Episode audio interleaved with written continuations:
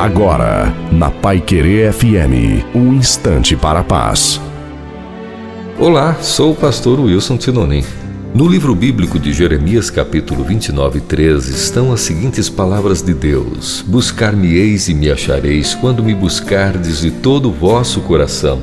Diz que um menino gostou tanto do pijama que ganhou que só o tirava para dormir. Temos que reconhecer que esse menino fazia com o certo a coisa errada. É como alguém que construiu um restaurante o fechava na hora do almoço.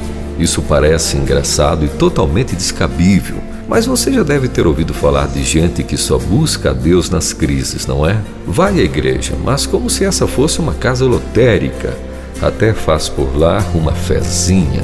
Isso é fazer de Deus um step ou um guarda-chuva. Quantas pessoas fazendo com o certo errado e às vezes fazendo com o errado certo. Não é o tempo que está alterado, são as prioridades que estão invertidas. Até parece que na Bíblia está dizendo que devemos buscar primeiro as demais coisas e o reino de Deus será acrescentado.